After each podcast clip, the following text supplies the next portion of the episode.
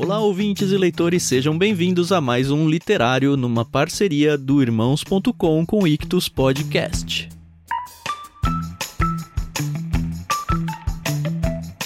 Eu sou o Thiago André Monteiro e depois de dois meses em aventuras e mistério, a gente voltou para um livro cristão no literário número 35, originalmente publicado em setembro de 2021. Tá acabando, galera, tá acabando essa gordura de literários já postados aí. Em breve chegaremos no nosso dia 25 de janeiro, tá aí as portas, quando teremos um episódio inédito, fresquinho e novo nos dois feeds, irmãos.com e Ictus Podcast para você apreciar.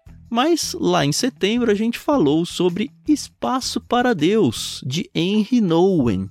Talvez você conheça esse livro como Tudo se fez novo, a gente vai explicar um pouquinho dessa confusão dentro do episódio. E mais uma vez o quarteto literário aí, Paulinho, Adriana, Carol e eu, se juntou para falar sobre um livro que mais uma vez é um livro pequenininho, mas um livro grandioso, como vocês vão ver. Aproveitem Espaço para Deus, de Henry Nouwen.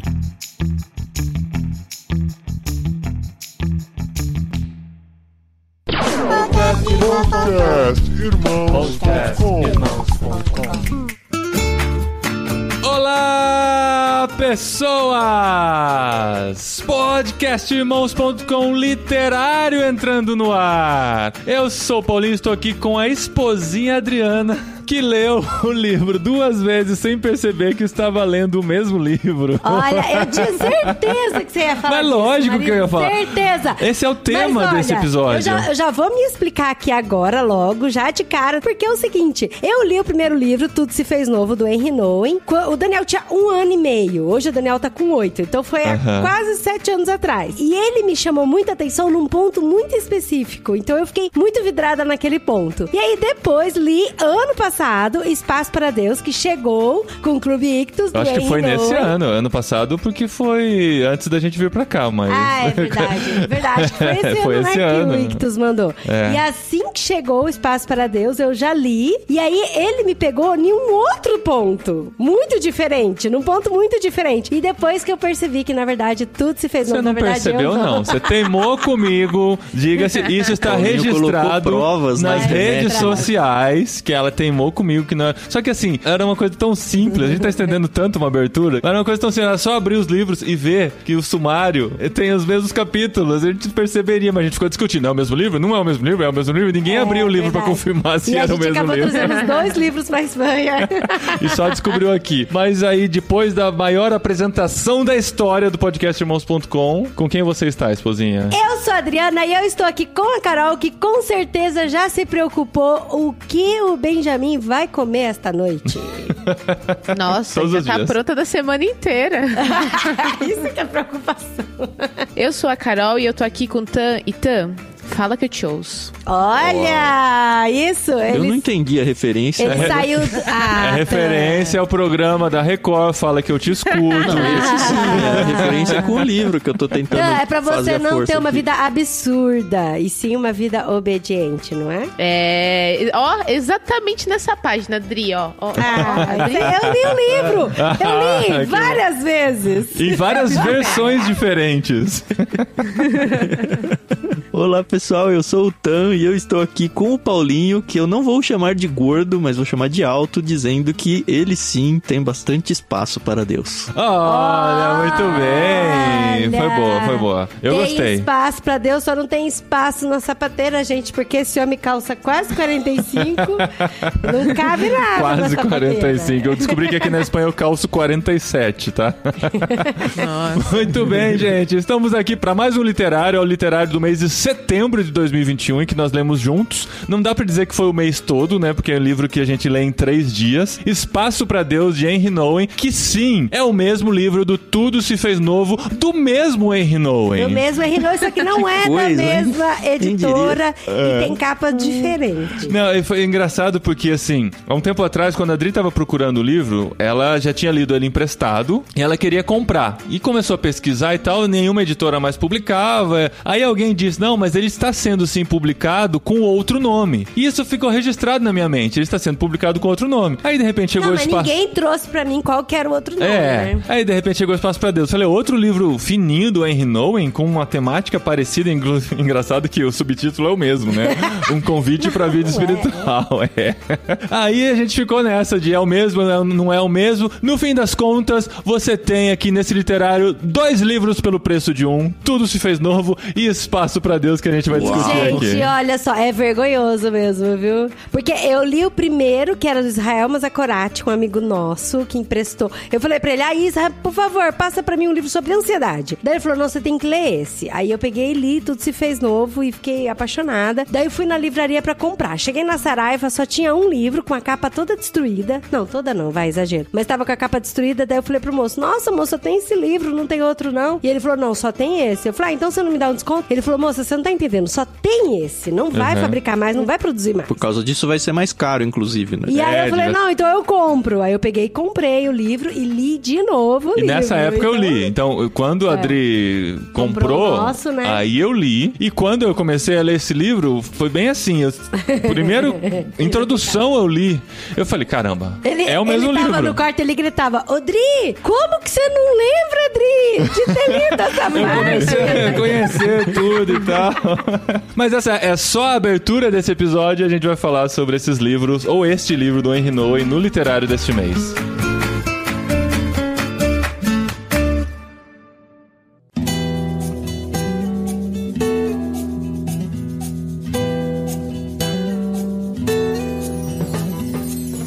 Muito bem, literário desse mês, eu quero começar fazendo um disclaimer aqui sobre Henry Nowen. Porque esse cara é um cara de quem eu já ouvi muito falar, já li a respeito, já ouvi músicas inspiradas na obra dele, como o caso da Volta do Filho Pródigo, do... Sim, a volta do filho pródigo. Do Gerson Borges. Ai, gente, que é lindo E demais. desde Nossa. essa época, na verdade, tem um episódio com o Gerson Borges que a gente gravou lá atrás, a gente morava em São Bernardo ainda, eu falei com o Gerson, Gerson, você precisa voltar pra gente fazer um episódio da biografia do Do Henry Henry Nowen. Vou falar só sobre o É. Henry Nowen. Porque esse é um cara muito respeitado e ele consegue a façanha de ser respeitado tanto no meio católico quanto no meio protestante. Então, assim, tem muitas pessoas que respeitam os escritos dele, a vida dele. Só que, assim, ele merece um episódio só sobre ele pra gente conversar muito sobre a vida dele e entender, né, as lutas que ele passou, como ele abriu muito das suas lutas em seus escritos. E não é esse episódio aqui, porque esse episódio a gente vai simplesmente analisar uma obra específica de um cara que escreveu quase 40 livros sobre espiritualidade. É um cara respeitado pelos grandes nomes da espiritualidade hoje, como Osmar Ludovico, por exemplo, que tem frases falando sobre Henry Nowen em seus escritos e tudo mais. Mas o que vale mencionar aqui é que o Henry Nowen viveu no século passado, né? Ele nasceu em 1932 na Holanda e faleceu em 96 na Holanda também, depois de passar um bom tempo nos Estados Unidos e em Toronto, no Canadá. Ele era um sacerdote católico, sim. Em muitos escritos, essa parte é omitida. Inclusive, nesta edição aqui da Impacto, eles citam ele como pastor sênior na Lark Daybreak, em Toronto, que foi onde ele passou o fim da sua vida. A Daybreak é uma instituição que trabalha com descapacitados, então ele estava envolvido nesse meio, tem escrito sobre esse meio, mas a vida dele, sim, foi de sacerdote católico. Ele esteve muito envolvido na rotina católica. Seria Henry Nowen o novo Agostinho, que é católico vendido pra evangélicos, É. meio que disfarçando que ele é católico? É, não, o próprio Brennan Manning também, né? Então, assim, por conta, né, de toda essa história de reforma, não tô tirando a importância da reforma protestante, mas o fato é que foi construído um muro entre católicos e protestantes, então, assim, não é vendável um livro publicado numa editora protestante para um público protestante vendido como um autor católico, né? Então, assim, as pessoas acabam suprimindo isso, principalmente porque a obra dele não fica defendendo alguns dogmas católicos ou as coisas que a gente não concorda relacionadas ao catolicismo, eles acabam omitindo essa parte. Mas é bem triste pensar que os leitores, os cristãos, estou colocando o nosso lado de cá, e eu sei que do lado católico também tem esse ranço, né? De não ler evangélicos, vão macular minha fé aqui. Mas eu acho que menos, viu? Mas como os seres humanos cristãos, seja de um lado ou de outro, eu acho muito triste que tenha esse tipo de barreira ou esse tipo de ranço. Ah, esse cara é católico, então não tem nada pra dizer pra mim. Ou esse cara é cristão e também não tem nada pra dizer pra mim. Não, e o que a gente tem provado aqui é que, assim, até os ateus têm coisas a dizer pra nós, né? A gente tem Exato. lido o livro de ateus aqui, onde a gente tem aprendido muita coisa. Não, gente, então, assim, o pessoal já tá indo pra vários outros extremos, sabe? Também, ah, não vou ler esse livro aqui porque esse cara é de esquerda, porque esse cara é de direita, porque esse cara votou Ah, em porque é fulano. reformado, Porque é esse cara é porque cara reformado, é- porque esse cara é arminiano. Porque esse Sei cara, porque disseram uma vez que esse cara disse isso, né? Então, uma coisa que pra mim é muito clara, assim, eu não conheço muito sobre a vida do Henry Nowen, conheço muito pouco, conheço mais de Wikipedia e, e contracapa de livros e tal, e, e conversas com alguns amigos. Inclusive, eu nem sei se existe algum livro de biografia do Henry Nowen, mas se tiver aí, me diga. Existe sim, existe aí, sim. Então pronto, então já está, né, amor? Não, não escrita por ele, mas por um jornalista da BBC chamado Michael Ford, que foi bem polêmico, inclusive, que foi lançado dois ou três anos depois da morte dele. Mas uma coisa que eu sinto muito, assim, lendo, de sentir mesmo, não de pena, é que ele fala muito de coração sobre algo que ele viveu e algo que ele vive, lutas Sim. constantes e tal. Então, assim, esse livro, O Espaço para Deus, ele fala que a gente tem que ser muito intencional em viver uma vida espiritual com Deus, de que a gente tem que agir, a gente tem que ir atrás e que, assim, exige tempo, exige dedicação, exige esforço. Esforço. Então, não é algo que é natural, né? Porque algumas pessoas pensam assim: ah, como entra na minha rotina, daqui a pouco vai virar natural. Então, assim, não é natural. Não é natural. Exige esforço. E é muito bom porque a gente vai lendo e a gente vai vendo que esse cara, que é um cara que a gente admira bastante e que escreveu tudo isso, também tinha essa necessidade de ter esse esforço, né? Tinha. De buscar essa vida espiritual. Esse termo vida espiritual, por muito tempo me incomodou. Por pensar que, assim, quando a gente chama uma parte da nossa vida de espiritual, parece que o resto dela existe um espaço pra vida não espiritual ou pra vida material, por exemplo. né? Às vezes as pessoas separam. Essa é a vida material, essa é a vida espiritual. Na verdade, o que ele fala aqui sobre vida espiritual é você buscar intencionalmente esse contato, esse crescimento na relação com Deus. Não que você possa separar, destacar da sua vida isso aqui é espiritual, isso aqui não é. Mas é para você poder dar atenção à espiritualidade. É isso que a gente quer dizer quando a gente fala sobre vida espiritual. E o que, que a gente encontra nesse livro está aqui no subtítulo, né? Um convite para a vida espiritual. Esse livro é, é chamado de uma bela introdução à vida espiritual. E o trabalho dele é realmente isso, de mostrar como podemos trabalhar essa nossa espiritualidade na relação com Deus, na relação com o Espírito Santo, no exemplo de Jesus, na relação com o próximo e no nosso dia a dia. E ele vai demonstrando essa luta, onde nós já nos identificamos imediatamente. Né? O começo do livro já gera uma grande identificação que ele vai falar sobre os ocupados, sobre aquela sensação que temos de estarmos o tempo todo ocupados e o tempo todo sendo irrelevantes na nossa Cara, ocupação, né? Isso é muito sensacional. Isso pra mim, assim, eu gostei demais. Que foi o que me pegou quando o Daniel tinha um ano e pouquinho, né? Porque eu sempre tava muito, muito preocupada e tentando resolver tudo e ver tudo lá na frente e tal. E o que eu acho muito legal, assim, desse livro é que ele faz essa introdução, onde ele pega a gente, assim, de cheio de preocupado, porque ele fala que quase todo mundo é preocupado. Quase todo mundo tá preocupado, girando em torno de alguma coisa. E tem até gente que acha louvável estar ocupado. Eu sei que você é tão ocupado. Nossa, eu tô muito feliz que você deu atenção pra mim nesse Aham. minuto. Você conseguiu me responder no WhatsApp igual agora, É, sabe? Parece a nossa conversa com alguns peixes grandes, né, Carol? É, você chegando com os peixes grandes, imagino. Porque a gente imagina, cara, que os caras estão produzindo um monte de coisa, eles são muito ocupados. Então, mas tem gente que acha bonito isso, sabe? Mas, Nossa. Mas isso que é legal do Henry Nowen é que ele não vai falar que você está errado em estar ocupado. Ele não vai falar assim, ah, você precisa diminuir de ritmo. Ele vai falar, não, você tem coisas pra fazer, você tem que fazer bem feito mesmo. Só que você tem que mudar a sua postura Sim, diante do que você está sim, fazendo. Era isso que eu ia amarrar agora. Tanto que ele fala que Jesus também esteve muito ocupado. Aham. Que Jesus também fez muita coisa em pouco tempo e muito rápido. Mas pra mim o que chamou muito a atenção da questão da, da preocupação, todo mundo sabe, né? Que preocupação é você estar ocupado antes de realmente o negócio É acontecer. preocupação, né? Não Não, preocupação. eu sei, mas é que a gente fala preocupação pra ser pré-ocupação, entendeu?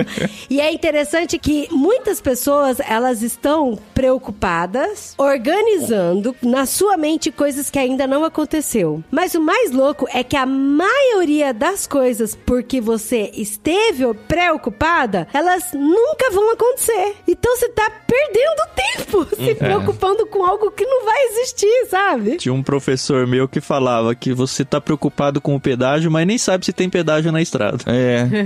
Esse livro ele foi indicado pra nós pela Vanessa Belmonte, né? A gente teve o prazer dela ter um espaço na agenda dela pra conversar com a gente, né? e foi muito legal. E assim, toda vez que chegam os livros, eu tento sempre dar uma folheada. Tem alguns que me chamam muita atenção e esse foi um deles, né? Quando eu peguei ele, eu falei, pô, não tem nem 100 páginas, deixa eu ler ele aqui. E, gente, a Vanessa, ela parece ser uma pessoa tão tranquila, tão serena, né? E você começa, ué, mas será que tem ansiedade, né? Será que essa pessoa realmente é tão ocupada? Mas aí, lendo o livro, eu falei, não, esse livro é pra mim. Essa indicação foi para Carol, entendeu? Porque foi bem numa fase onde a gente tava passando por uma situação muito complicada em casa, né? O Fernando tava em casa, sem emprego, sem renda. Fazendo origamis. Fazendo origami, exato. E aí começa a preocupação, né? Caramba, como é que vai ser? E quando você se ocupa demais em se preocupar com essas coisas, você deixa de se ocupar com o que realmente é necessário, né? E eu gostei muito que o autor ele traz aquela frase que Jesus falou, né? Não andeis inquietos, né? Não andeis ansiosos. E ele mesmo fala, isso parece ser tão utópico pra gente, né? Porque é como a Dri falou no começo, a gente tá tão acostumado e acha tão bonito tá ocupado e tá estressado e não, eu não tenho tempo. Ah, deixa eu ver se eu consigo encaixar. Eu, pelo menos, eu sempre tenho de manhã eu faço uma lista de to do, né?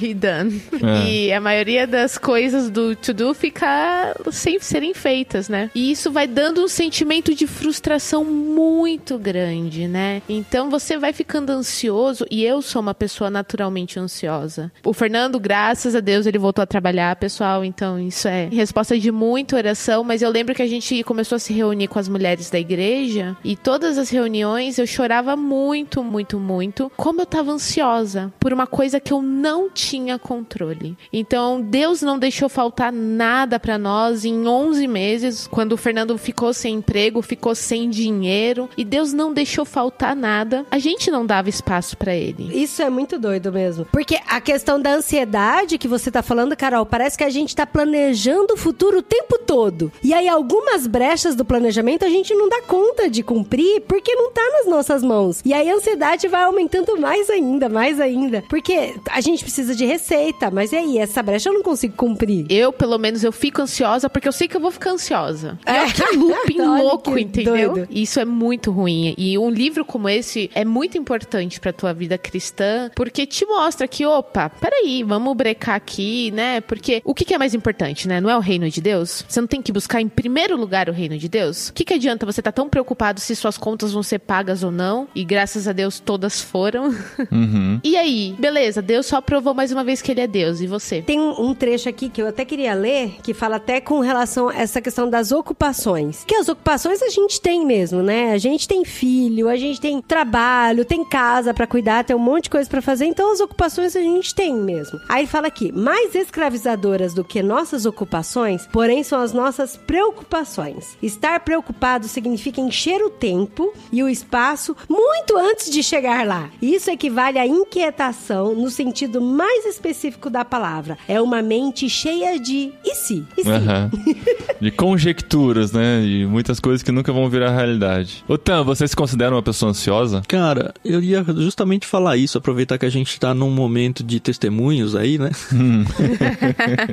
eu acho que, óbvio que tem momentos e momentos, né? Tem horas na vida que a gente tá mais tranquilo e menos, mas eu acho que eu meio que eh, lidei bem na vida já com esse tema, que eu era muito mais, muito, muito mesmo. Depois que eu saí do mercado financeiro, isso aconteceu e es- eu acho que vocês, Paulinho e Adriana, devem ter aprendido isso e acho que todo missionário acaba aprendendo isso à marra, pelo menos, que Deus sustenta a gente. Deus cuida da gente em situações que a gente acha que não, deixa Deus, eu vou aqui matar no peito essa situação e Deus fala: "Não, nunca foi sua situação, é a minha situação". Situação. Eu que cuido disso. E a gente tem que aprender, às vezes mais fácil, às vezes mais difícil, que é Deus que cuida. E eu lembro muito bem quando eu saí do mercado financeiro e fui trabalhar para editora, ganhando menos de um terço que eu ganhava. Hoje no Ictus eu ganho menos ainda do que eu ganhava na editora. Então, assim, se você for olhar meu histórico de carreira profissional assim, para alguém que olha só para números, vai olhar e falar que decepção, não decepção assim, mas que derrota, sabe? Que fracasso. Uhum. E não, eu tenho lidado isso tão bem. Hoje eu tenho, ainda mais com a pandemia que a gente tá em casa e eu fugi de três horas de trânsito, né? Por dia, o que ajudou muito. Eu tenho momentos diários com Deus, eu tenho momentos diários com os meus filhos. O fato de trabalhar pro Ictus faz com que eu mesmo consiga organizar os meus horários. Óbvio que tem dia que a gente vai até 9, 10 da noite, mas tem dia que dá quatro e poucos fala, ah, quer saber, vou parar. E uma das coisas que eu acho que é difícil, eu não sofri muito isso em casa porque a Renata é muito boa nesse sentido, mas eu sinto que pode ser um ponto muito difícil assim para casais, é quando os dois não estão na mesma página, no sentido de que um dos dois consegue desenvolver tudo isso que o Noen apresentou no livro pra gente, que é controlar a ansiedade, é não ficar nesse desespero de ficar gastando tempo e enchendo de tarefas. Só que se o seu cônjuge não pensa isso e não vive isso, ele pode entender essa sua mudança de paradigma aí como vagabundagem até,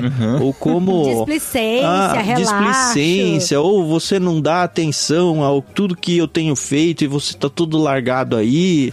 eu penso que isso pode ser, se o casal não tá alinhado, não consegue resolver essa equação, sabe? Então, eu tô falando isso porque eu fiquei imaginando cenários assim. O Noé não coloca isso no livro em momento nenhum, mas desenvolver essa espiritualidade a ponto de eu simplesmente deixar pra Deus cuidar da parte dele e eu viver leve Aham. pode incomodar as pessoas perto de mim. Seja o seu cônjuge, sejam os seus pais que ficam naquela, ah, mas você tem que se preocupar com a sua carreira, ah, porque você tem que ir atrás de dinheiro, ah, que como assim você não tá super ocupado? Porque da mesma forma que ele abriu o livro falando que as pessoas acham que estar ocupado é uma coisa boa, as pessoas também olham pra quem acha que não tá ocupado o suficiente como um desocupado e não como alguém que lidou bem com a fé. É, e esse limiar é muito fino, né? É muito Sim. complicado, porque essa coisa entre estar resolvido, em paz com Deus, na sua vida espiritual bem desenvolvida, para o realmente estar vagabundo, né? Que É, mano, assim, porque pode ser também, né? Exatamente. E a Bíblia, o Noé não vai falar isso, mas a Bíblia fala isso, né? Que você tem que ir atrás do seu sustento. Se você tá lá fazendo nada, você tem que deixar a pessoa passar fome mesmo, sabe? É, o confiar é aquela coisa de saber que o que está fora do nosso controle está fora do nosso Está do controle, co- simplesmente é exatamente, Deus que vai cuidar exatamente. disso. Não adianta você virar noites e noites e noites sofrendo com isso, perdendo o sono em atividades que não vão resolver esse problema, porque nada pode resolver esse problema, entendeu? Porque tem gente vagabunda que usa esse discurso e fala: ah, não, Deus vai cuidar de mim, ah, Deus vai prover, mas tá, e você não tá Ah, fazendo vai, nada? vai saber se eu vou ter o dia de amanhã, né? Ele até É, fala, tem, um, tem um momento do livro que ele fala, então a solução é largar tudo e ir pro meio do mato e sumir do mapa, né? Acho que ele até faz algum trocadilho. É que eu tô confundindo até com um meme que eu vi parecido com isso. E um me fez lembrar do outro. Ele fala, não, a solução é você entender o que você tem controle e o que você não tem controle. O que está nas mãos Aquilo de Deus, que, que está tá na sua mão sua ser planejado. Por isso que ele não é contra a questão da ocupação, né? Porque nós temos as ocupações e nós temos que planejar. Então, assim, por exemplo, a gente veio pra Espanha, a gente precisou comprar uma passagem mais barata, a gente precisou fazer as malas, vender nossas coisas. Então, a gente tinha um certo planejamento onde a gente tinha que organizar pra quem que a gente ia entregar as coisas ou não. Então, no meio desse planejamento, a gente se tornava um pouco preocupado e ansioso, porque aí sim entrava a questão de que eu não tava entregando totalmente nas mãos de Deus, entendeu? Mas aquilo que é da minha parte, eu tenho que fazer muito bem feito. Tem uma música do Paulo Nazaré que eu gosto bastante e que ela é até um pouco confusa de entender, mas trazendo agora pro livro, a gente fica até muito mais claro pra entender, né? Mas ele fala sobre. O nome da música é Hoje. Ele fala: Hoje eu vou brincar com meus filhos. Nossa, a música é do Gerson, né? Acho que eles cantam junto, mas Eles a letra, junto. a É letra do é do Gerson? Gerson, Gerson Ah. Borges. É. Ó, conectado também, Tá ó. Inspirado conectado em com o Henry Gerson. Nowen. A gente podia ter chamado o Gerson. O Gerson, o Gerson tem que voltar pra gravar sobre Henry Nowen. E aí ele fala assim: hoje eu vou cuidar do meu hoje. E amanhã eu sei que Deus E do cuidará. amanhã eu sei que Deus cuidará. Ah, E aí uma vez eu tava ouvindo essa música, aí um dos meninos falou pra mim: Ah, mamãe, por que Deus tá cuidando hoje? Falei, não, filho, lógico que Deus tá cuidando hoje. Mas é porque o hoje é aquilo só por hoje. É isso que eu tenho planejado pra fazer hoje. É isso que eu vou fazer hoje. E eu não vou ficar me preocupando, tendo ansiedade, passando mal pelo amanhã, porque amanhã ainda nem chegou. E amanhã eu sei que Deus já tá tudo planejado, já tá cuidando dele, entendeu? Não que o amanhã não entre na minha agenda de planejamento, mas aquilo que tá na minha mão, entendeu? O processo de viagem de vocês dependeu muito de planejamento do amanhã e amanhã não o hoje mais um, né? O hoje mais muito tempo. Sim. E é assim, ó, eu sei que eu vou ter que passar por essas situações num futuro, curto, médio e longo prazo, como hoje eu posso me preparar para que se eu chegar nesse cenário que parece que vai acontecer, eu vou chegar melhor. É por isso que a gente faz uma faculdade, é por isso que eu me inscrevo num curso Sim, de sim. qualificação de qualquer coisa. É por isso que eu penso num planejamento de carreira. Isso faz parte, isso é louvável. A questão é, a gente tem que tomar um cuidado para não ser aquele da parábola de Cristo, onde ele fala: "Ah, eu refiz aqui toda a minha plantação, tudo, e agora eu vou descansar e vou ser rico". Ele fala: ah, "Como você é tolo, você não sabe que hoje você vai morrer, sabe?". É, A gente Uhum. tem que lidar com, ó, amanhã é uma incerteza. Tem, óbvio, que as situações onde a gente consegue imaginar o que vai acontecer por simples atos de causas e consequências da vida, mas nunca é uma certeza. E também, se não aconteceu planejado, é só Deus trabalhando a história e a gente tem que ir dançando a música. Hoje porque só tenho hoje. Hoje aqui agora o jaz. Hoje eu vou cuidar do meu hoje. E do amanhã eu sei que Deus cuidará. Ah. Inclusive, eu queria até trazer aqui a- o momento do testemunho. Como eu li esse livro, bem assim, na semana que a gente estava entregando o nosso apartamento e indo pra Piracicaba pra gente programar nossa viagem pra vir pra cá, nós ficamos 20 dias na casa dos meus sogros pra poder vir pra Espanha, né? Porque a passagem tava comprada, tudo. O consulado espanhol dizia que a gente não podia entrar na Espanha, mas a União Europeia dizia que a gente podia entrar na Espanha. Então, existia uma possibilidade do consulado não ter atualizado as informações. Aí a gente pegou e se organizou e planejou. A gente entregou nosso apartamento, entregamos todas as coisas, fizemos todas as malas e eu imprimi todos os documentos em que dava direito pra gente entrar como uma família de europeus. Legalmente a gente está amparado. Aí quando foi no dia do meu aniversário, meu pai me ligou pra me dar parabéns. Aí meu pai me ligou pra dar parabéns e tal. E ele falou: Como que você tá, filha? Falei, pai, eu não consigo dormir. Faz uns, uma semana que eu não consigo dormir. Porque eu fico pensando toda hora que a gente não vai conseguir entrar. A gente vai chegar no aeroporto com 12 malas, com dois filhos, um monte de coisa pra fazer. E o cara vai falar: vocês não podem entrar porque o consulado diz que vocês não podem entrar e tal. Aí meu pai falou assim: filha, deixa eu te falar. A ideia de ir pra Espanha foi ideia de quem? Foi de Deus, não foi? Foi. Tá. Vocês já fizeram tudo que vocês podiam fazer na mão de vocês? Todos os documentos, tá tudo preenchidinho, tudo direitinho já? Então por que você não dorme? O que, que você tá esperando acontecer? E é uma pergunta tão boba, né, pra gente. Aí ele falou: gente- você acredita ou não acredita que Deus quer que você esteja lá? Porque se você confia, você tem que mostrar que você confia e descansar. E ele falou: você vai fazer uma promessa pra mim. Você vai ficar uma semana sem entrar no site do consulado pra ver se eles atualizaram ou não. Sem ficar conferindo sua passagem, sem ficar fazendo nada. Pra você dormir e descansar. Toda vez que você tiver vontade de entrar no site do consulado ou no site da TAP, você se questiona se você confia ou não confia em Deus. E aí, gente, eu consegui dormir.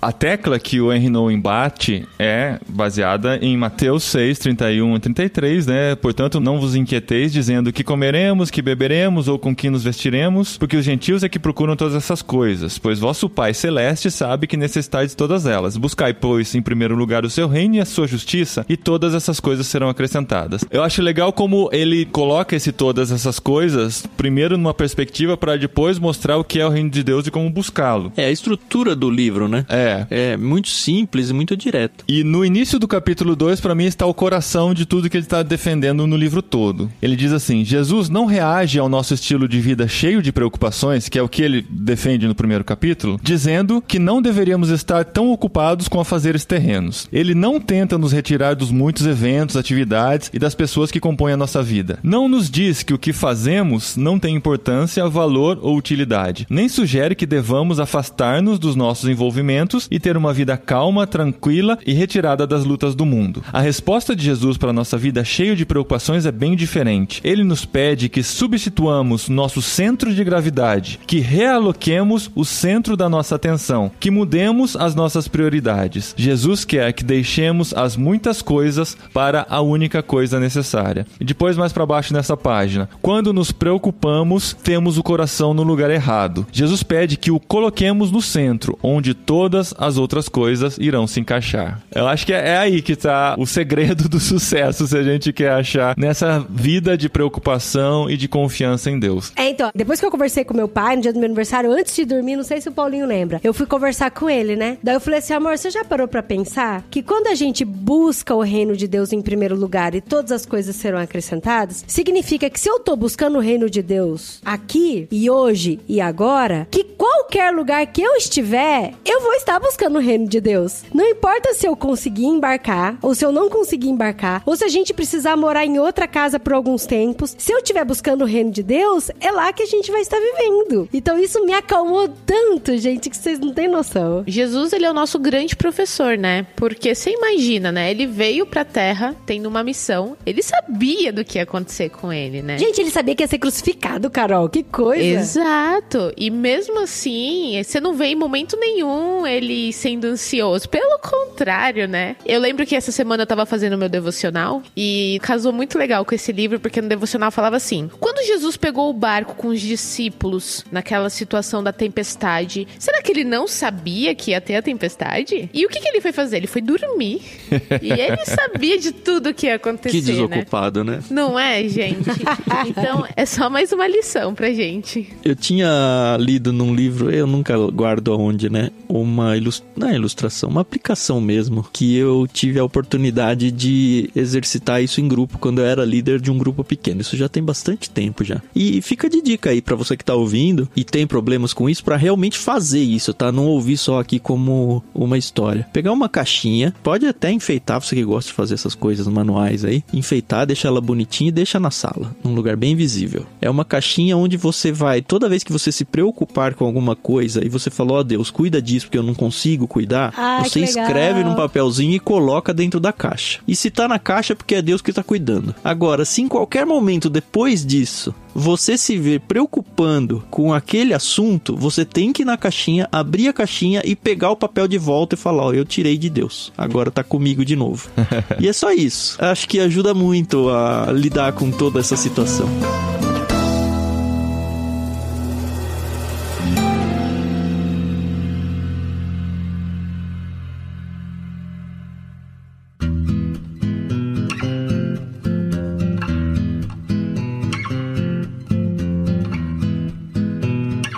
Então, gente, o livro ele é dividido em três partes. A gente até mencionou isso no, no último literário, falando como é a estrutura dele. Porque ele apresenta primeiro o problema, né? Da preocupação, da ocupação da nossa vida corrida. E eu tenho certeza de que foi atualizado, porque o livro foi escrito em 1981, ainda não existiam e-mails, e os e-mails são mencionados aqui, tá? Então, assim, eu quero saber se, se foi o próprio Noen em 96 que resolveu acrescentar, ou foi a editora que resolveu acrescentar os e-mails, porque ele devia falar cartas, né? Responder as cartas que recebemos, né? Em 81, somente a NASA respondia e-mails, né?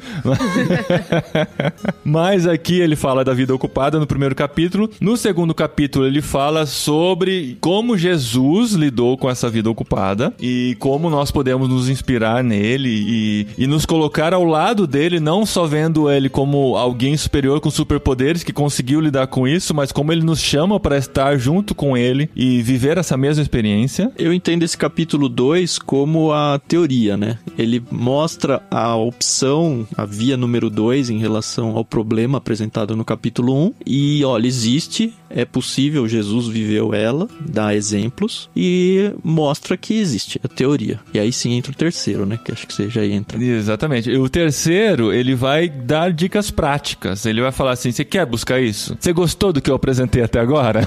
Tem um jeito. E pelo que eu li, são coisas que ele fala em diversos de seus livros, porque este era o foco do ministério dele. Então ele vivia muito essas duas disciplinas que ele demonstra aqui. Ele era um cara que vivia essa solitude, que buscava o tempo com Deus e era o cara da comunidade. Apesar dele nunca ter se casado ou tido filhos pelo próprio voto de celibato de um sacerdote católico, mas ele tinha a comunidade com a qual ele se relacionava e ele entendia nisso uma maneira de viver espiritualidade, porque elas se complementam, né? Eu achei muito legal como ele apresenta a solitude, o tempo que você precisa separar para estar somente com Deus, que é das coisas mais difíceis hoje a gente conseguir desconectar de forma que a gente não tenha nem um celular na mão, nem um livro na mão, mas que a gente consiga ter esse tempo de solitude separado com Deus, para que essa espiritualidade adquirida na solitude seja vivida na comunidade e da mesma forma a espiritualidade adquirida vivendo em comunidade e é vivendo de forma intensa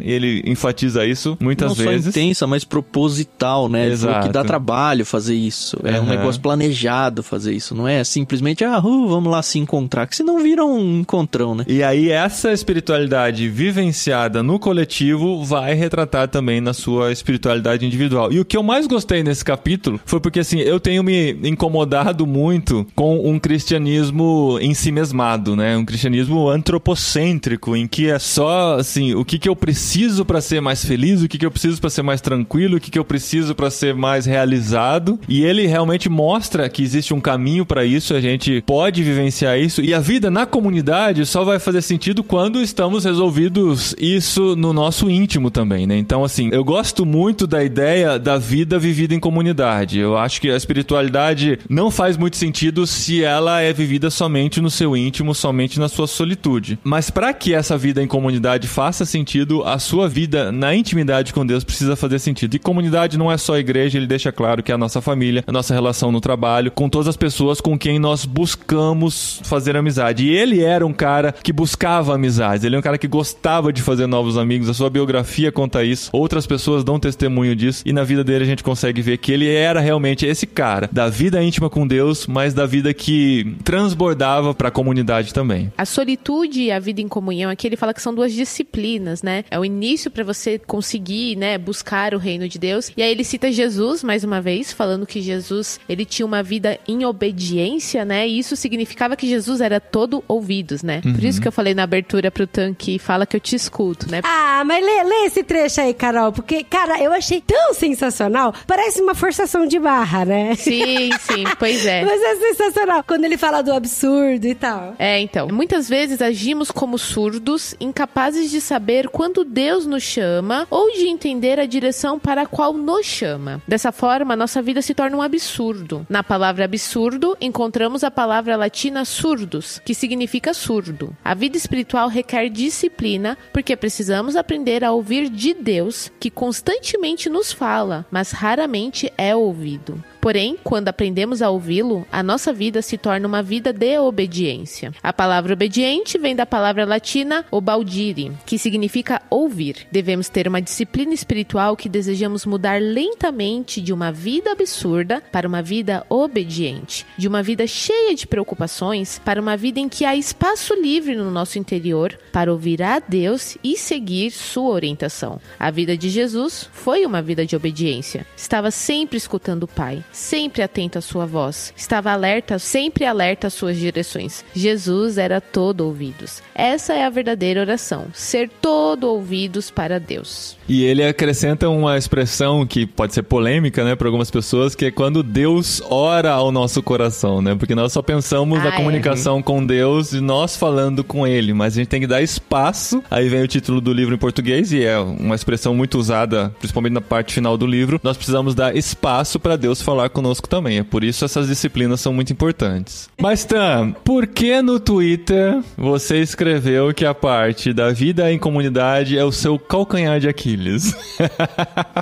É, porque eu sou um cara da solitude, ué. Do mesmo jeito que a maioria das pessoas gosta, não sei se é a maioria, mas hum, talvez, gosta de estar junto e em comunidade e compartilhar as coisas, eu sou o cara de ficar sozinho. Mas assim, Então- você Ai, cara, conseguiria. depende, você mano. conseguiria viver É. completamente sozinho? Numa caverna, desde que você tivesse acesso às suas comidas e tal? Então, eu achava que sim, mas a pandemia me ensinou que não. É. Não porque eu estou desesperado para sair de casa e lidar com as pessoas, mas porque eu consigo enxergar a necessidade disso, a importância disso na vida. É muito interessante, um exemplo bem claro assim. Tá todo mundo em casa aqui, meus filhos estão em aula online, a Renata trabalhando online, eu também. E assim, para evitar de ficar saindo, sou eu que desço para pegar encomenda, esse tipo de coisa. Eu moro num prédio, de, num condomínio. E aí outro dia a gente tava conversando eu e a Renata e falou: "Ah, os dois não estão descendo quase nunca, nem aqui embaixo para brincar nem nada. A gente desce quase nunca mesmo com eles. Eles estão brincando muito entre eles É, assim. o bom de ter dois é isso, né? É, então a cumplicidade deles melhorou muito. E aí eu falei, ah, quando você for descer, a Renata falou, quando você for descer buscar alguma encomenda nossa, desce com o Daniel. O Daniel tá com 4 anos. Sendo que dois anos ele viveu na pandemia, né?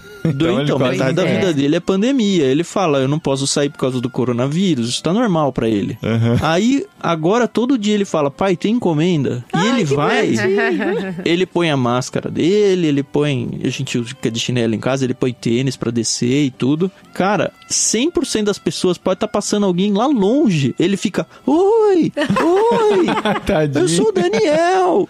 E assim, é muito bonitinho de ver, a gente dá risada por causa da idade, mas se você for pensar mesmo, você fala, poxa, como tem feito falta pra ele isso, sabe? Aham. E pra ele é um grande evento descer pra ir buscar uma encomenda. Isso tem, assim, para mim foi o ponto mais forte, mas pessoalmente falando mesmo, faz falta, assim. Eu nunca fui aquele cara de que, ah, eu, vamos sair, vamos numa festa, não sei o que, ah, que legal. Eu falo, ah, é legal quando eu tô lá, mas eu tô em casa, por mim eu não ia, sabe? ah, isso é normal. O Paulinho é, É, assim, é a minha vida também. Exato, então. E aí depois que vai, você fala, ah, que bom que eu fui, foi tão bom, mas Valeu só o depois. esforço, né? Sair da Mas, zona de cara, conforto. É, é tipo ler livro, assim. Depois que você termina, você fala, que bom que eu li, mas no começo você fala, ah, mano, será? Mano, mas era isso que eu ia falar pra você, quando até você tweetou lá. Porque assim, quando a gente pensa em vida em comunidade, a gente sempre pensa, sei lá, numa igreja cheia, lotada, sem cumprimentar todo mundo, e aperte a mão do seu irmão e dá um sorriso pra ele e tal. mas a comunidade, assim, ela é pequena também, sabe? É a nossa família, são os nossos amigos. E eu lembro quando a gente encontrou vocês lá no final do ano no restaurante em Jundiaí, e foi tão legal a gente ficar junto demais. e comendo Sim. e dando risada, e nossos filhos brincando juntos e tal. Que assim, choveu e a chuva nem atrapalhou, de tão legal que tava, sabe? Daí eu ia Verdade. falar pra você, falar, ah, você gosta de uma comunidade, assim. É, Ele seus- gosta, o- ele gosta. Os olhinhos dele brilham quando a gente grava podcast. Ele gosta de É conversar. Não, mas é assim, é, nesse meio de. Acho que a geração inteira, né? De. Ah, comunidades virtuais e as pessoas e amigos e tudo. Eu já sou um cara que tenho poucas amizades, poucas mesmo, de contar nos dedos. Então quando a gente consegue vencer essa barreira de, olha, tem alguém que eu realmente me identifiquei, e se eu precisar me abrir, coisa que quase nunca acontece, é, eu tenho essa oportunidade, e me encontrar com essas pessoas, mesmo que virtualmente, a gente tá gravando aqui com vídeo, então a gente vê a cara um do outro, assim, sabe? É uma alegria muito grande no meu coração. Mas eu não costumo desenvolver isso com muita gente. E também não tenho interesse em começar, sabe? É muito difícil pra mim. Não, mas não tem problema também. Você não precisa fazer com um monte de gente. O, o importante é você ter com quem compartilhar a vida. Pode ser uma pessoa, pode ser a sua É, eu sempre falo pra Rê, morre depois de mim, tá? Por favor. Gente, o Fernando é muito diferente. O Fernando, ele. Ah, ele trabalha em amizade- hotel, Carol. Ele Não, e ele faz amizade muito fácil, é impressionante. Mesmo É. quando ele não quer, ele tá fazendo amizade. Se fosse o caso, ele faria biblioteconomia, não hotelaria, né, Carol? Isso. É. Eu li uma vez, não sei se tem fundamento, mas diz que tem dois grupos diferentes de pessoas. As pessoas que, quando estão junto com outras, descansam e quando estão sozinhas, cansam, pensando mentalmente, né? E o outro grupo é o contrário. Quando estão sozinhas, descansam e quando estão em grupo, cansam. É. Eu claramente sou do grupo 2, sabe? o estar muito tempo falando me cansa porque eu sou uma pessoa mais introvertida e o, o extroverter exige esforço, mas me dá prazer, entendeu? Eu saio esgotado, mas feliz. Uhum. é mais ou menos isso. Mas, gente, assim, acho que a gente falou mais do livro do que, né, palavras tem no livro nesse episódio aqui. Só que, assim, a gente não chegou nem perto de atingir a profundidade que é esse texto do Henry Noah. Então, assim, por mais que você tenha ouvido esse episódio, vai atrás do uhum. livro, lê, tem ele como de cabeceira, faz anotações, risca ele todo para você voltar quando precisar, que esse é daqueles livros que vale a pena ter sempre é, em mente. Então, isso eu já falei até em outros episódios nossos aqui do literário, que quando esse é um livro é. que tem que ter na cabeceira. É. Esse, esse ou o Tudo Se Fez Novo, tá? É. Pode escolher qualquer um dos dois. Mas olha... assim, 20 minutos por capítulo, três capítulos. Eu não é. sugiro que você leia tudo num dia só, tá? Eu sugiro é. que você leia um capítulo por dia mesmo, até para ruminar e assentar as ideias, é muito importante isso. Esse foi um livro que eu fiz de meditação, então eu parava, riscava as frases mais fortes. Porque assim, esse é o tipo de livro que se você for arriscar as frases de efeito, você risca o livro todo, né? Risca então assim, você tem que é. você tem que eleger a frase mais forte daquela página para você marcar, porque são muitos pensamentos muito profundos mesmo e vale a pena ler com calma. A estratégia que eu tive lá pro Twitter foi boa, viu, Paulinho? Eu normalmente não faço isso, mas eu percebi que esse livro seria interessante de fazer. Justamente pelo que você falou, você começa a grifar ele, você vê que você vai grifar ele inteiro. Aí eu pensei assim, bom, já que são capítulos curtos e de reflexão, eu vou ler um capítulo e gastar, né, sei lá, pelo menos uns 10 minutinhos pensando sobre esse conteúdo. E aí eu falei, bom, um bom exercício de concentração e de resumo do aprendizado é você, isso eu aprendi num curso de escrita criativa também, é você conseguir resumir a ideia dentro de um tweet. E na uhum. época o Twitter ainda tinha 140 caracteres, agora tem o dobro, né? É o dobro. E aí eu falei, ah, legal, então já que são três capítulos, eu vou ler em três dias, planejado, eu vou fazer um tweet para cada capítulo colocando a, as minhas considerações, porque me esforço a pensar sobre aquele conteúdo para produzir esse mini texto aí. Uhum. Foi legal, é uma, um bom exercício. Muito bom, gente. E por falar em exercício, eu queria também terminar falando que a gente tem esse esforço de busca da unidade espiritual mesmo, da vida espiritual e das disciplinas espirituais. Eu sei que a gente tem um podcast sobre isso, né, amor? Uhum, muito sobre bom. Sobre disciplina espiritual. E assim, exige esforço. A é. solitude para algumas pessoas é natural, mas para outras pessoas exige esforço. Uhum. A comunidade para umas é natural e para outras exige esforço. E a gente tentar ouvir a voz de Deus, ter esse tempo, esse espaço, intencionalmente, da gente ler a Bíblia é. e acordar e respirar. Eu sei que a gente tem vários podcasts que falam sobre isso, mas é que eu volto a reforçar porque essa é a conclusão, inclusive, do livro do Henry No Espaço para Deus, que exige esforço, mas que vale muito a pena. Ele fala assim: Vivemos em um mundo cheio de preocupações. Encontramos-nos ocupados e preocupados com muitas coisas, enquanto ao mesmo tempo sentimos-nos enfadados, ressentidos, deprimidos e muito sozinhos. Nesse mundo, o Filho de Deus, Jesus Cristo, aparece e nos oferece nova vida, a vida do Espírito. Mas é igual aquilo que o Paulinho falou: não é que vai ter a nossa vida e a nova vida, né? É uma nova forma de viver, que é viver no Espírito, né? Desejamos esta vida, mas também compreendemos que é tão radicalmente diferente da que estamos acostumados a viver que aspirá-la parece até irreal. Como então podemos ser transformados da fragmentação à unidade? Dessa muitas vidas, igual o Paulinho falou, cheio de preocupação da minha vida uhum. lá no mundo real e tal. Para que a sua vida seja de fato espiritual, né? É necessário um grande esforço, o esforço para permitir que o Espírito de Deus trabalhe em nós e nos recrie. Quando permanecemos atentos a esta presença divina, seremos levados constantemente a novas profundidades do reino. Lá descobriremos com alegre espanto que todas as coisas estão se fazendo novas. E tudo junto com ele, né? É tudo conectado. A gente é um só com ele e Deus é um só com a gente no Espírito Santo. E a gente tem uma vida só e a gente tem que trabalhar reconectando essas coisas. Eu quero só indicar um livro final para que, se você gostou desse assunto e quer continuar, né, desenvolvendo isso, ou acho que a parte prática ajuda muito, né? Porque você fala, ah, beleza, me convenci, e agora? Alguém precisa me pegar na minha mão e me levar seguir adiante aí. Inclusive é um livro que a gente tá mandando, já tô dando spoiler aqui, se você assina o plano... Ataque de oportunidade do Clube Ictus. É, Aí, ó. se você assina o Plano Vida, você tá recebendo ele agora em setembro. É Disciplinas Espirituais. O autor é Donald Whitney. É um livro assim que eu já conheço há muitos anos, é um livro muito bom e fica a dica assim, o próprio Plano Vida no, no Ictus é meio que isso, né? É disciplinas espirituais, é vida cristã prática. E eu acho que tem faltado muito isso. Às vezes a gente gasta tanto tempo com bobagem, tanto não é bobagem, às vezes a gente precisa descansar a cabeça, seriado e tudo, mas a gente realmente não cultiva esse espaço para Deus. E como o Noen colocou aqui, a gente precisa cultivar. Então a gente tem que planejar, como se fosse uma hortinha que você vai fazer em casa. É. Ela não vai crescer no meio do mato, sabe? Você tem que adubar, você tem que planejar, você tem que regar. E aí, em algum momento, isso vai florescer. A nossa vida espiritual é igualzinha. Então a gente precisa ter esse tipo de intencionalidade para desenvolver esse tipo de coisa. É, porque o que a gente faz muito aqui, a gente defende muito essa ideia, é que a gente consegue tirar lições de filmes, né? A gente tem podcast sobre filmes, a gente tem A gente podcast tá lendo sobre. Senhor dos Anéis. É, tem o médico e o monstro, de tudo isso a gente consegue aprender e nem precisa só aprender também, né? A gente pode só se divertir, só relaxar, desligar o cérebro, Sim, assistir o Barraca do Beijo com a esposa, por Ai, exemplo. Esse- três filmes do Barraca do Beijo. Pode ser que você tenha que fazer isso, pode ser que você tenha que fazer, mas é bom investir, né? Como o Tan falou, é bom cultivar e é bom ter esse tempo e que seja um tempo de meditação, de contemplação, não só um tempo que você passe corrido para cumprir uma rotina, mas que tenha essa intencionalidade de crescimento nessa vida devocional com Deus. Muito bem, e por falar em novos livros e por falar em livros profundos e por falar em crescimento e vida em comunidade, temos Vocês o próximo bravos. livro.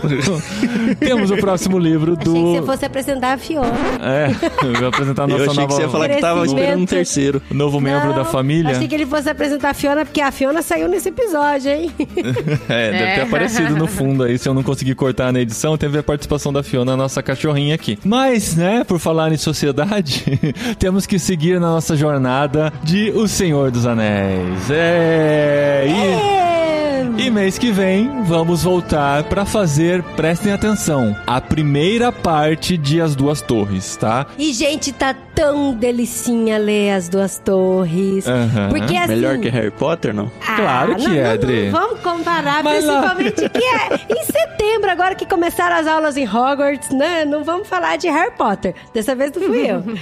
Mas é legal porque, assim, o primeiro livro é muito gostoso, né? A Sociedade Anel, porque apresenta todos os personagens com bastante detalhe e tal. Esse já começa numa vibe de aventura muito maluca, sabe? Então já, Sim, pá, já começa no gás. Você já entra na correria com eles. E aí esta é a primeira parte. Se você não lembra. mesmo, eles correm muito. É, se você não lembra, cada livro do Senhor dos Anéis é dividido em dois livros. Então, a gente fez os livros 1 e o livro 2 nesse ano já, antes da nossa. Não, uma parte foi antes da nossa viagem pra cá, a segunda parte foi aqui na Espanha já, né? E agora a gente já vai assumir, pra dar conta de ler até o final desse mês, a gente já vai assumir que a gente só vai fazer o livro 3, que é dentro das duas torres, tá? Não é o terceiro livro da trilogia, mas é a primeira parte do segundo livro, que a gente vai conversar aqui no próximo episódio. E depois a gente faz do livro seguinte. Então, assim, é aquela coisa. Pra você que ama fantasia, ama Senhor dos Anéis, terá dois episódios do literário seguidos. Pra você que não ama, dê uma chance, por favor, porque vale muito a pena. A gente tá aprendendo muito e dá junto pra aqui. você que não gosta, dá pra maratonar todos os podcasts do Ictus, porque, gente, o Ictus tem podcast a rodo, hein?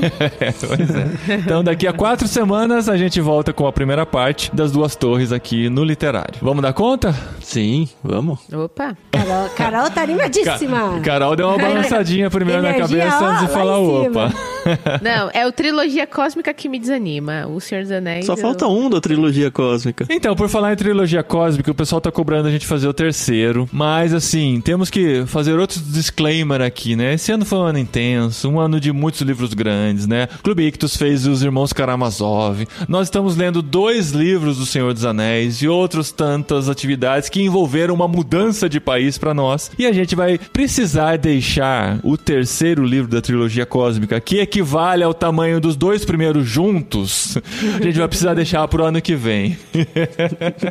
tá bom, Carol? Então você pode respirar Tá aliviado. ótimo. A gente já pede desculpa pros nossos ouvintes que estavam esperando pelo terceiro. Vamos precisar esperar um pouquinho mais, mas pro ano que vem a gente promete se esforçar mais pra conseguir fazer, tá bom, gente? E as novidades do Clube Ictus? Quais são as boas notícias desse episódio? Além do livro sobre espiritualidade que vai no plano vida desse mês. A maior novidade, assim, pra mim, pessoalmente, é que a gente vai acabar. Está muito na reta final dos Irmãos Karamazov. Foram 38 episódios, né, Que Carol? A gente isso? acha que Sim. provavelmente aí, se você tá ouvindo na data de lançamento desse episódio, na última ou na penúltima semana aí de episódios, é uma saga muito legal num diário de leitura. Vocês fariam de novo? Essa é a pergunta. Esse livro eu faria. Não esse livro, mas vocês pegariam um livro de uma jornada de 38 episódios? Faria. Não É. agora. A gente vai pegar um livro mais tranquilo, mas eu sei não, gostei então. da experiência de ler devagarzinho e comentando. É muito legal a interação do pessoal lá no canal do Telegram que a gente tem. Aliás, se você não conhece, a gente sorteia livro a cada 100 inscritos, então toda hora tem sorteio lá. O último foi o Espaço para Deus, inclusive, né? Aham. A gente sorteou aí semana passada o Espaço para Deus. Vai lá, é t.me barra Clube Ictus. Mais um canal aí no Telegram para você seguir e de repente acabar ganhando alguma coisa. Então a grande novidade é essa. A gente continua com os nossos quatro planos adultos e os quatro infantis. Eu queria fazer um destaque de novo para esse plano vida, que é um plano mais prático mesmo. Considera, é, eu acho que é o mais barato, né, dentre os adultos, né, Carol? É. E a gente lembra que não tem carência, não tem nada, então de repente você pode assinar, ficar um, dois meses e sair sem problema algum. Não se esqueçam do cupom de desconto Irmãos para usar, Isso. você ganha 15% de desconto na primeira mensalidade. Já serve de degustação aí pra você ver se você vai curtir mesmo ou receber esses livros em casa. E é isso, terminando os Karamazov, a gente vai ficar acho que uma ou duas semanas sem diário de leitura, até pra gente poder descansar um pouco, avançar na E leitura Senhor do dos Senhor dos Anéis, Anéis. isso é importante, que casou muito bem.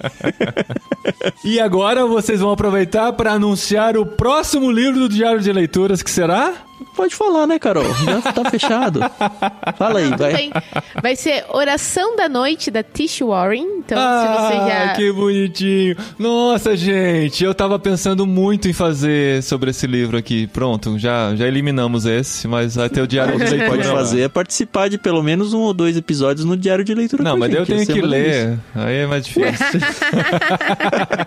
Mas fica a dica aí, você que é assinante do Clube Ictus já há um tempo recebeu esse livro, eu nem lembro em qual mês mais, a gente já enviou. E se você não recebeu, a gente vai postar ele, tanto o cronograma de leitura proposto, quanto o link para adquirir é, lá no nosso canal do Telegram. Então faça parte lá, porque vai ter tudo organizadinho lá, a gente se organiza em grupo por ali, mas ele não vai sair imediato assim, no- na sequência do final do Karamazov. A gente deve passar umas duas semanas sem episódios e aí depois voltar a ler. Então é o tempo tranquilo para você adquirir o livro, começar a ler. É um livro que tem no The Pilgrim também, tá? Se você assina o The Pilgrim também, já pode ouvir. Aí é um jabá gratuito pros amigos do The Pilgrim? Vale muito a pena. Sim, com certeza. Então até mês que vem.